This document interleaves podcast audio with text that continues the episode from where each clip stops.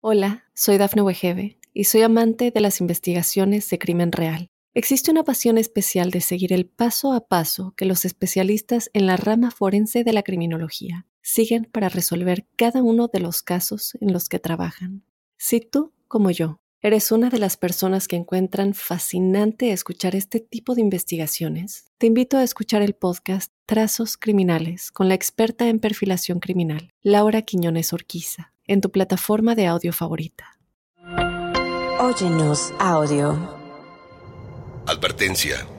El siguiente episodio tiene contenido que puede molestar la sensibilidad de algunas personas. Bienvenidos a Pasión que Mata. Una fiesta de cumpleaños. Un certamen de Miss Mundo Trunco. Un viaje a Londres cancelado. Y dos hermanas muertas. Esto es Pasión que Mata, una producción original de Óyenos Audio, en donde analizamos los asesinatos más terribles, las historias de celos, engaño, abandono y ambición que llevaron hasta la locura a sus protagonistas. En el episodio de hoy, hablaremos de María José Alvarado, la Miss Honduras cruelmente asesinada. Soy Fabián Carabajal. Bienvenidos.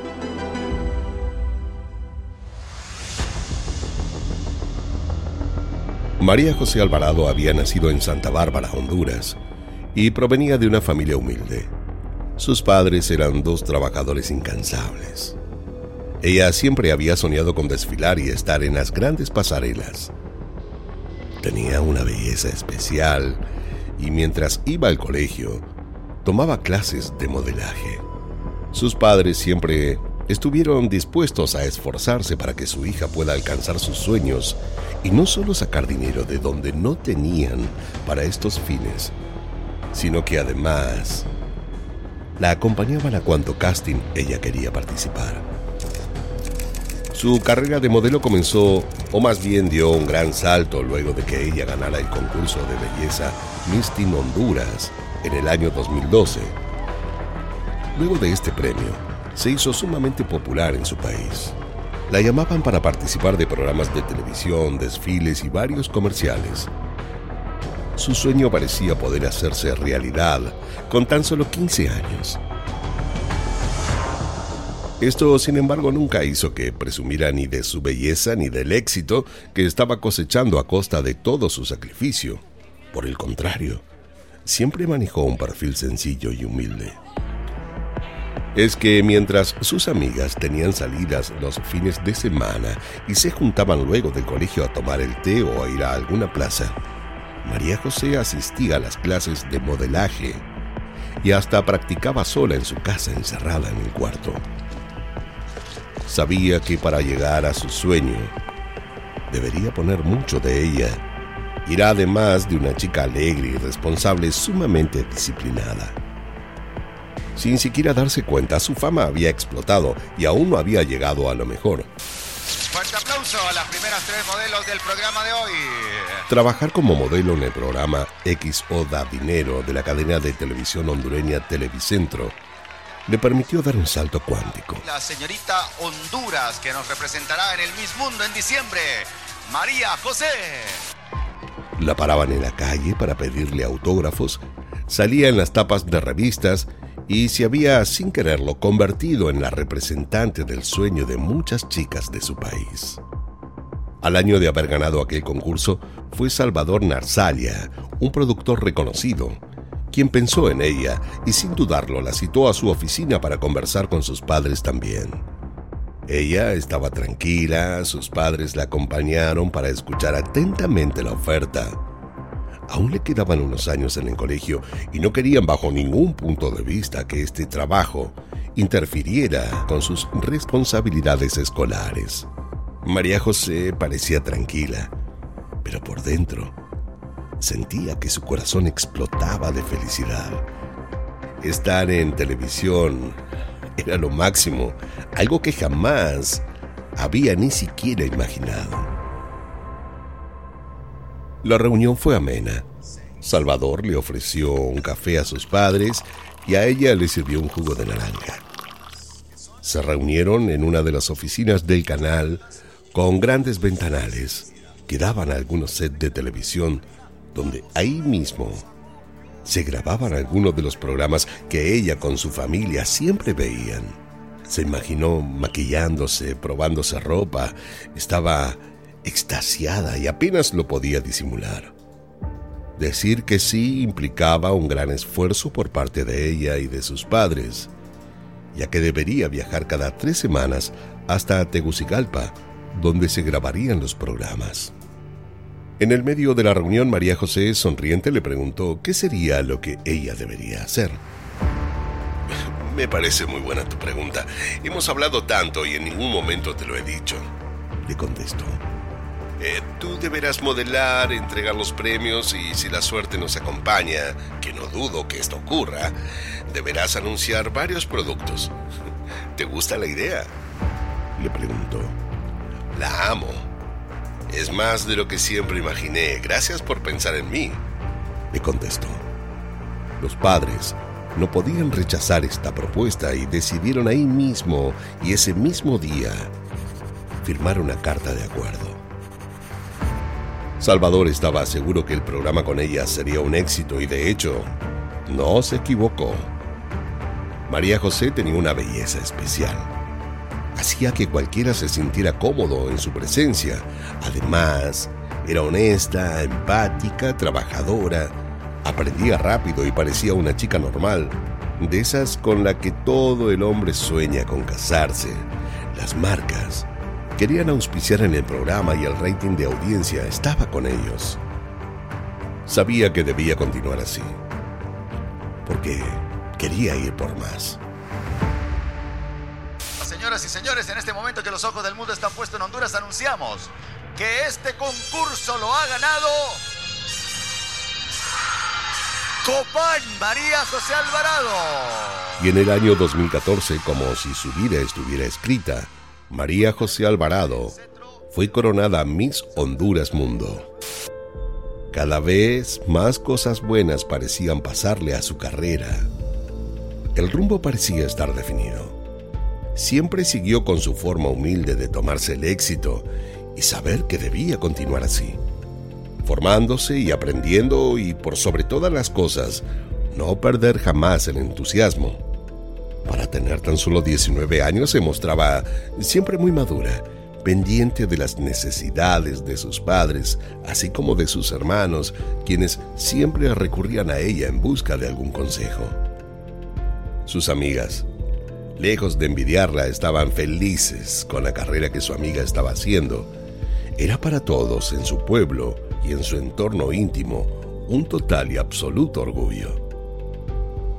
Ganar como Miss Honduras no le cambió nada.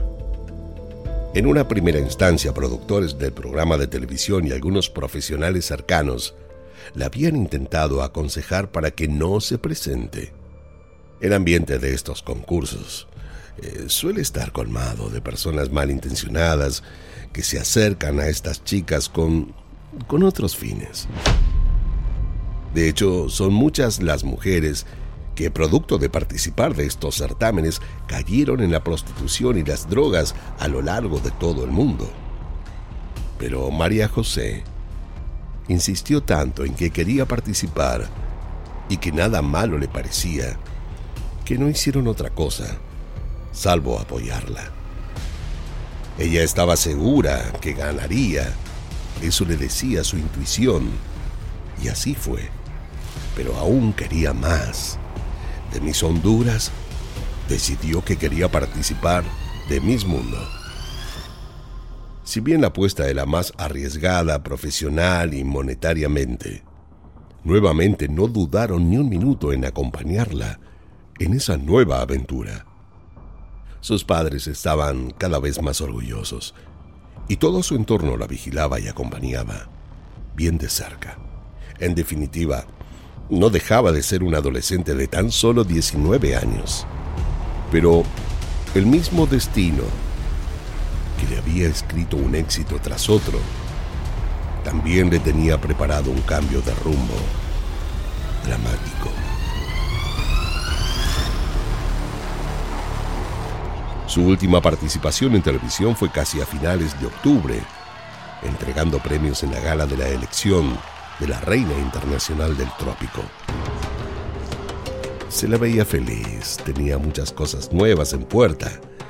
Debería viajar a Londres para el certamen de Miss Mundo Internacional. Además, para ese viaje había concertado varias reuniones con marcas de ropa de primera línea que querían conocerla y algunos representantes para explorar la posibilidad de desfilar en el primer mundo. Parecía que la meca de la moda la estaba esperando. Había leído todo sobre Londres. Sabía qué lugares sí o sí quería visitar. De hecho, hasta había confeccionado una lista inmensa de museos, restaurantes, calles, barrios, espacios gubernamentales que quería ir a conocer. Además de estar casi tiempo completo dedicada al mundo de la moda. Estaba a punto de graduarse en la secundaria como bachiller técnica en computación en el Centro Politécnico del Norte en Santa Bárbara, donde vivía con toda su familia. Sofía Trinidad, su hermana de 22 años, le había pedido que por favor vaya y le acompañe a la celebración del aniversario de su novio, Plutarco Antonio Ruiz. María José eh, dudó mucho sobre asistir o no. Estaba en pleno preparativo del viaje. Además, debía presentarse al otro día al examen del himno, uno de los requisitos obligatorios para poder graduarse en Honduras. Todos los estudiantes tienen que someterse a la evaluación general sobre el himno nacional de Honduras, en el que además de cantarlo, deben hacer un examen escrito, recitar y explicar una estrofa para poder obtener el título. Si bien lo tenía prácticamente estudiado, debía hacer un profundo repaso. Habló con su madre, tal vez era mejor que no acompañe a su hermana en cumpleaños de su novio, pero esta hasta le ofreció que pasarían por ella a buscarla y no tuvo más remedio que ir.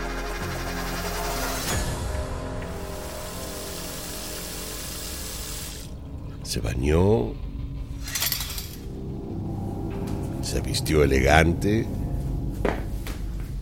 y a las 6.30 de la tarde de aquel jueves del año 2014 pasaron a buscarla tres desconocidos por la puerta de su casa. Se acercó hasta el auto. Uno de ellos bajó la ventanilla para decirle algo María José corrió hasta la puerta de su casa, donde estaba su madre, despidiéndola y le dijo, Quédate tranquila, mamá. Me acaban de asegurar que ellos mismos me volverán a traer a casa.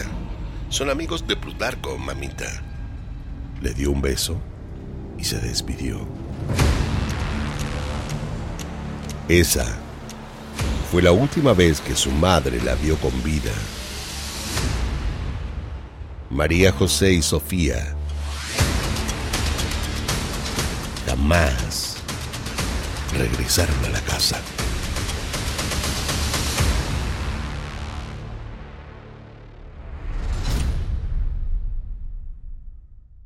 Hola, soy Dafne Wegebe y soy amante de las investigaciones de crimen real. Existe una pasión especial de seguir el paso a paso que los especialistas en la rama forense de la criminología siguen para resolver cada uno de los casos en los que trabajan. Si tú, como yo, eres una de las personas que encuentran fascinante escuchar este tipo de investigaciones, te invito a escuchar el podcast Trazos Criminales con la experta en perfilación criminal, Laura Quiñones Orquiza, en tu plataforma de audio favorita. Luego de esa fiesta no se supo nada más de ellas. Una campaña exhaustiva de búsqueda se llevó adelante. No se sabía si su desaparición estaba ligada con internas del narcotráfico o si respondía a alguna agrupación de secuestro y trata de mujeres. Parecía que la tierra se las hubiera tragado.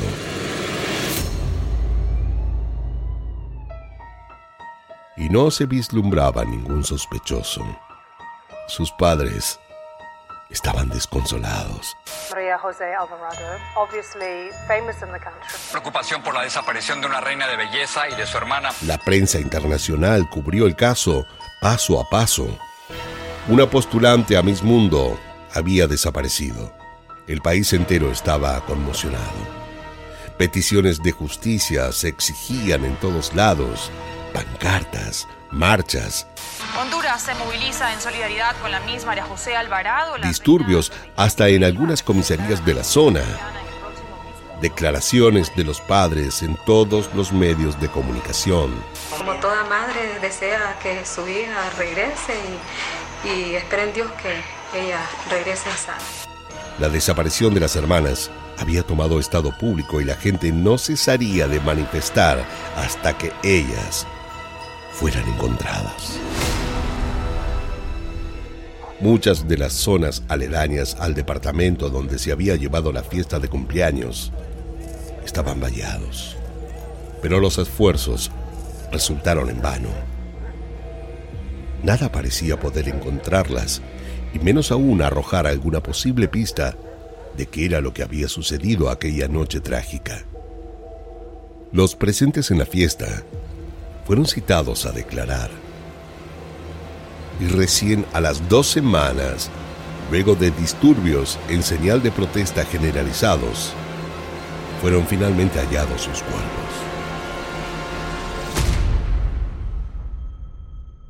Las autoridades hondureñas hallaron muertas a la Miss Honduras Mundo María José Alvarado y a su hermana Sofía Trinidad Alvarado. Estos habían sido enterrados en un sector de la aldea Cablotales, cerca de un río en la localidad balnearia de Santa Bárbara. Inmediatamente fueron enviados con premura hasta la sede de medicina forense del Ministerio Público en Tegucigalpa. Allí contaban con mayores y mejores recursos a la hora de realizarles las respectivas autopsias para determinar el motivo de ambos fallecimientos y estado de los cuerpos. Hallarlas en vida devastó por completo a la familia que aún mantenían viva la ilusión de encontrarlas con vida. Luego de unas semanas, los cuerpos de ambas jóvenes fueron entregados a sus padres para el sepelio. La ceremonia intentó ser íntima, pero la gente quería participar. Todo el pueblo estaba allí presente y los medios volvieron a cubrir el velorio y su correspondiente sepultura. Impotencia, lágrimas, dolor y tristeza es lo que se vivió hoy cuando centenares de personas le dieron el último adiós a la Miss Honduras y su hermana. Este es el ataúd en donde en su interior está la Miss Honduras Mundo 2014. El mundo entero hacía declaraciones de apoyo a la familia y en pos de que se encuentren a los culpables. La investigación continuó sus pasos en tanto la familia intentó como pudo recuperarse del impacto. Aún se seguía sin saber qué había sucedido y quién o quiénes habían sido los culpables. En un momento la relación con el narcotráfico y venta de armas de Plutarco salió a la luz e inevitablemente los ojos de la ley cayeron sobre él. La policía lo comenzó a seguir de cerca sin que él siquiera supiera. Pero como era su costumbre manejarse pensando que él era la ley, no tardó mucho en caer. En un allanamiento que le hicieron en su propiedad, encontraron e incautaron una pistola del calibre con la que habían sido asesinadas las dos hermanas. Se ha logrado detener a dos personas, uno de nombre Plutarco Antonio Ruiz y el otro Aris eh, eh, Maldonado Mejía, Ruiz Rodríguez, de 28 años, y Maldonado Mejía, de 24, fueron entonces detenidos y llevados a una dependencia oficial para tomarles declaración. Pero, ¿quién era Plutarco, además del novio de Sofía? Lo cierto es que Plutarco corría con su mala fama, un hombre celoso y posesivo sabido por todos que estaba en el negocio del narcotráfico, venta chica de armas y algunos episodios de asaltos en los que se lo creía involucrado. Lo cierto es que no gozaba en absoluto de un buen prontuario. Plutarco Ruiz era parte de una reconocida familia del municipio de San Vicente Centenario de Santa Bárbara, de clase media más bien alta. Era un hombre déspota que si no conseguía las cosas por las buenas, las lograba a las malas. Ahí iba maltratando a todos los que se le opusieran en el camino, presumía hasta de su nombre, decía que era un nombre de hombre. En su pueblo se hacía respetar con su mirada intimidante, y su carácter fuerte, que lo hacía temible reforzado con su inseparable pistola. Sus amigos mafiosos y golpeadores. Nadie entendía cómo una chica como Sofía podía estar de novia con un hombre como él. Detenido, se le hicieron muchos peritajes para explorar su salud mental. Y el dictamen pericial de psicología forense que se le practicó lo definió como un asesino de perfil psicópata con una personalidad violenta, disociada, agresiva y de superioridad al sexo femenino. Su poder era tal que nadie le podía decir nada, ni siquiera a sus propias amistades, aseguró un testigo. Tras un sinfín de investigaciones, el ministro hondureño de Seguridad, Arturo Corrales, afirmó que las autoridades creían que Plutarco Antonio Ruiz Rodríguez, el novio de Sofía Trinidad, que estaba detenido junto a Iris Maldonado Mejía, luego de dar declaración, eran sin lugar a dudas los autores de ambos crímenes. Sabemos que Plutarco Antonio Ruiz Rodríguez y Iris Maldonado Mejía son los responsables. Pensamos que Plutarco es el autor material e intelectual, aseguró. Pero ¿qué fue lo que pasó aquella fatídica noche? ¿Por qué las mataron? Aquella noche Plutarco la inició contento por celebrar con amigos su cumpleaños. Pero las cosas entre él y Sofía no andaban del todo bien. Venían manteniendo discusiones subidas de tono, arranques de furia y escenas de celos con insultos por parte de Plutarco, eh, que ya la tenía bastante cansada Sofía. Plutarco estaba obsesionado y veía amantes por todos lados. Sofía había intentado explicarle en más de una oportunidad que eso solo estaba en su imaginación, pero él insistía en que ella lo engañaba. No había manera de hacerlo entrar en razón, era imposible que se dé cuenta que estaba equivocado. Para cuando María José llegó en compañía de estos hombres desconocidos el cumpleaños del novio de su hermana, la fiesta ya había empezado. El recibimiento de Sofía fue de pura alegría y festejo. Mucha gente, tragos, buena música. Las hermanas estaban felices de estar juntas. Algo que pareció molestarle un poco a Plutarco. Pasadas unas pocas horas, clima estaba un poco más enrarecido. Muchos llevaban puestas más copas de las necesarias, eh, algo de drogas, para ese entonces un clima un poco menos familiar. Sofía Trinidad había sido siempre al igual que María José sumamente sociable. Y en esta fiesta prácticamente hizo lo mismo. Se mostró como una buena anfitriona bailando y conversando con todos los amigos de su novio. Pero a su novio, el baile con uno de los invitados lo perturbó. Sintió rabia y le pidió que cese de hacerlo. La música estaba fuerte y Sofía no lo escuchó claramente, por lo que no le hizo caso. Plutarco, entonces, la tomó fuerte de un brazo y la corrió a los empujones de la pista. A un costado ambos discutían a los gritos. La aún cuando ella le decía que frene.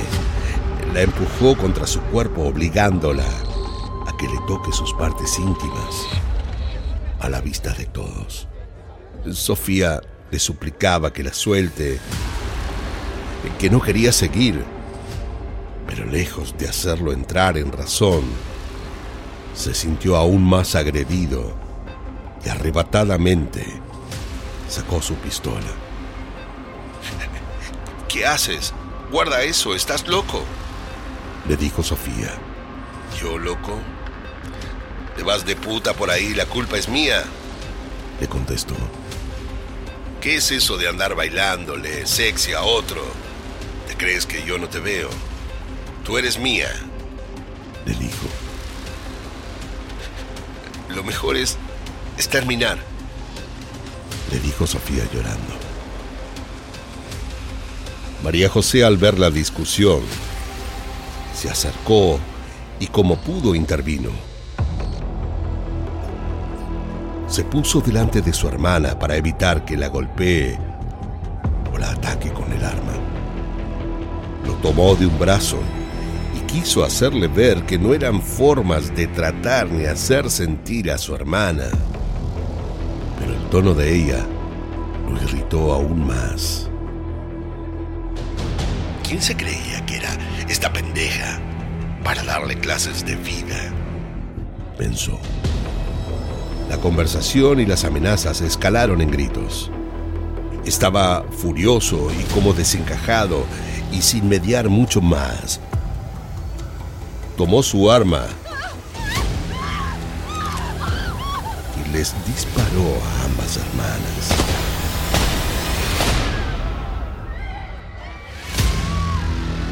Sofía le dio ocho disparos estaba parado frente a ella, gatillando sin remordimiento y con cara de que ella lo tenía merecido.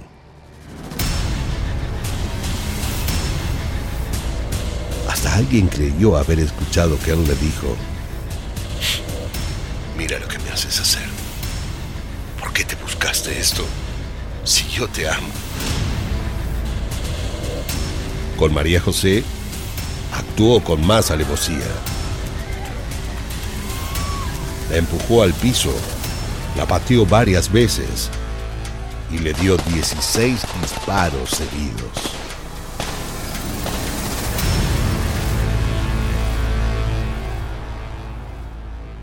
Luego de esto en el departamento no había quedado nadie. Casi todos se habían ido corriendo. Salvo un amigo íntimo de Plutarco quien se dedicaba con él al negocio del narcotráfico, y eran amigos desde pequeños. Plutarco quedó sentado en el piso mirando los cuerpos muertos de ambas. Su amigo fue quien puso llave a la puerta de entrada para que nadie más pueda entrar o salir. Chequeó todas las habitaciones, cocina, sala, que no quedara nadie escondido. Tomó una botella de bebida y se acercó a Plutarco. En cuclillas, se quedó junto a él, esperando que se calme. Una vez que éste se tranquilizó, lo obligó a salir a la calle para tomar aire. Estaba bastante drogado y un poco ebrio. No había pasado mucho tiempo. Deberían actuar rápido, en horas, nada más. Alguien hablaría de lo sucedido.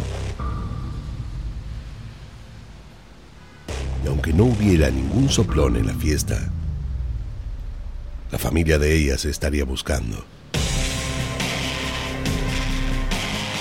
Deberían rápido deshacerse de los cuerpos. ¿Qué harían? ¿Dónde se podrían esconder los cuerpos de dos mujeres muertas?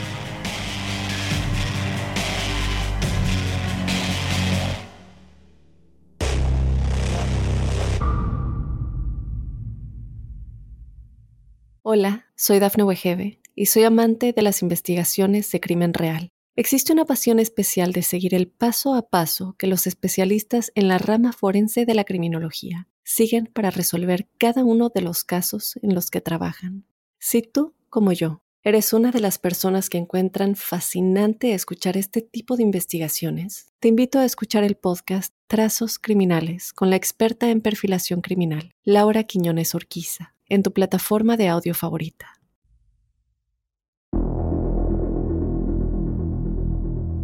La idea que se les ocurrió fue llevar los cuerpos de ambas hasta un descampado cercano de la zona. A tan solo unos 6 kilómetros y cavar un hoyo bien grande para enterrarlas a ambas. Cargaron los cuerpos en el capot del auto, primero uno, luego el otro les costó mucho trabajo poder subirlas y tardaron más de lo que habían planeado. Fueron dos o tres veces las que debieron volver a ingresar con los cuerpos porque circulaban algunos autos. Eh, no debían ser vistos. Una vez cargadas, ingresaron nuevamente al departamento. Aún les quedaba mucho por hacer. El piso del departamento era un total desastre. Eh, había sangre por todos lados.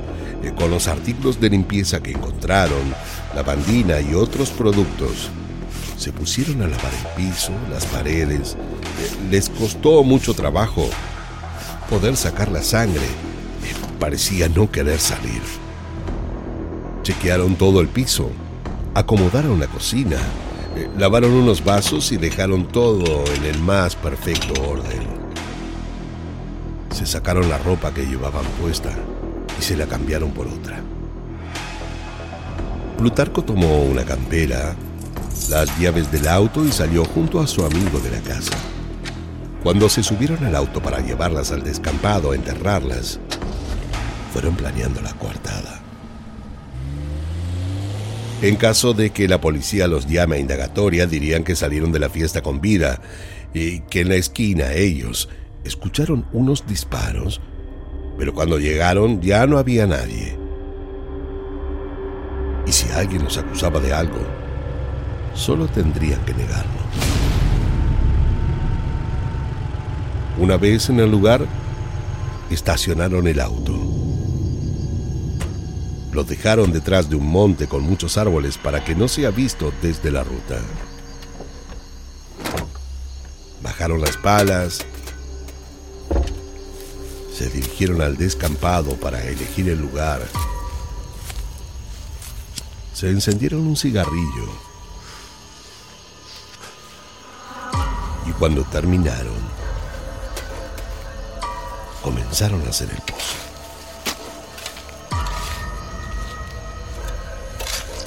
Hacerlo les llevó largas horas. La tierra estaba dura y las palas que habían llevado no eran las mejores. Cada tanto en el medio de la noche paraban para descansar un poco y tomar algo de agua. Igualmente, sabían que debían terminar todo antes de que se haga de día. Una vez que vieron que la profundidad y el ancho era el correcto para enterrar allí a las dos, fueron hasta el auto a buscarlas. Cargaron primero a Sofía y la llevaron hasta el pozo. Hicieron lo mismo luego con María José. Antes de taparlas, rociaron los cuerpos y la tierra con un polvo que habían llevado, el que impedía el mal olor y la descomposición de los cuerpos. Luego tiraron toda la tierra que habían sacado encima y volvieron a casa.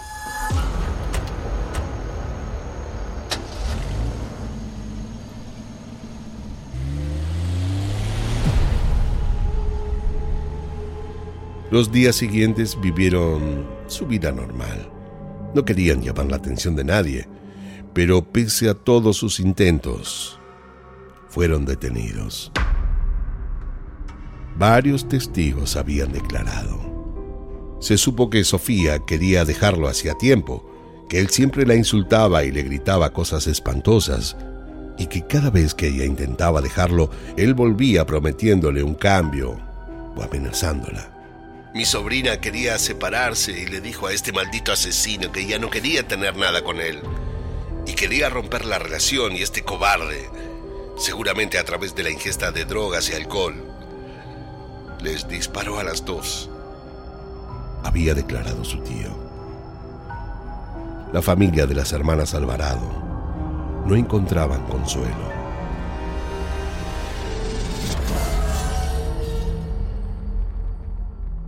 Si hubiera sabido que este hombre era capaz de esto, habrían intervenido. Pero ya era tarde. Solo debían rogar por justicia. Voy a extrañar mucho a mis hermanas.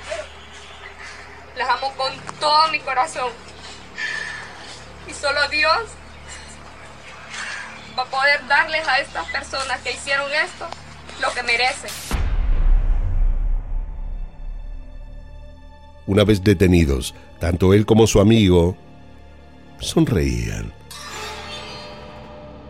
como si no les importara nada y estuviesen más allá del bien y del mal. Tras un largo proceso legal, el 20 de septiembre de 2017, Plutarco fue condenado a 45 años de prisión y enviado a la cárcel de máxima seguridad de Santa Bárbara, conocida como El Pozo. Su amigo corrió con la misma suerte. Ruiz cumpliría una condena de 30 años por el delito de femicidio contra Sofía Trinidad y otros 15 años por el homicidio de María José. Pasó sus días en prisión con muchas riñas e intentos de huida. Pero el 2 de febrero de 2020, estando en las instalaciones de la cárcel de máxima seguridad de Honduras,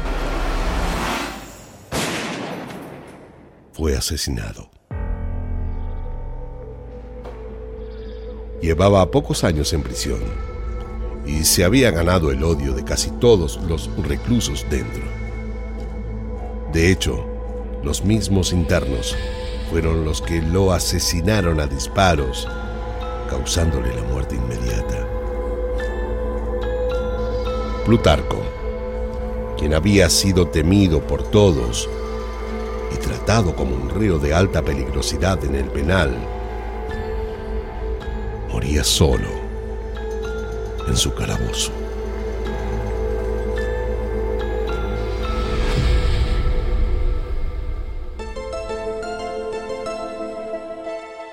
Esto fue Pasión que Mata, una producción original de Óyenos Audio. No olviden suscribirse y calificarnos en todas las aplicaciones de podcast. Soy Fabián Carabajal y nos escucharemos en el próximo episodio, en donde, como siempre, descubriremos cómo la obsesión puede confundirse con amor, cuando en realidad llega a ser una pasión que mata. En la narración Fabián Carabajal. Producción ejecutiva Daphne Wigebe, guion y producción Débora Montaner. Edición y montaje Fabián Carabajal Diego Arce. Música original Jano Joel.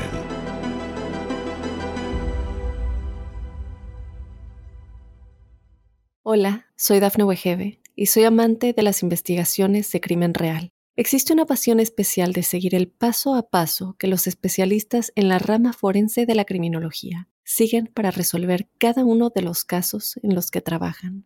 Si tú, como yo, eres una de las personas que encuentran fascinante escuchar este tipo de investigaciones, te invito a escuchar el podcast Trazos Criminales con la experta en perfilación criminal, Laura Quiñones Orquiza, en tu plataforma de audio favorita.